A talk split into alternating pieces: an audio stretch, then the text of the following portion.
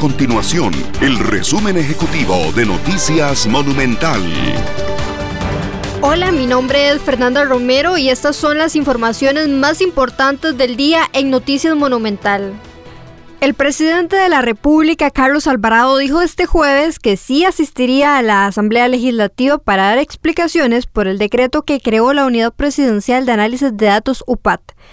Recientemente, la ministra de la Presidencia solicitó que la comparecencia se realizara en Casa Presidencial por cortesía, sin embargo, la comisión indicó que se realizará en el Congreso. Las tarifas de las gasolinas aumentan a partir de este viernes luego de que se publicara en el diario oficial La Gaceta.